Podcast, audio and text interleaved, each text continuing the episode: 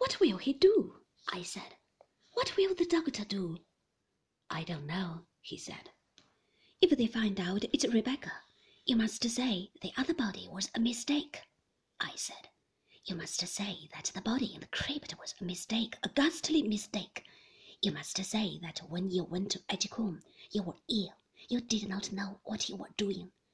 You were not sure, even then. You could not tell. It was a mistake, just a mistake. You will see that, won't you? Yes, he said. Yes. They can't prove anything against you, I said. Nobody saw you that night. You had gone to bed. They can't prove anything.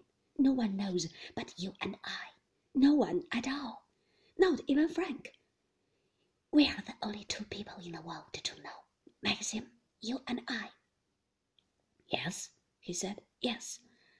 They will think the boat capsized and sank when she was in the cabin, I said.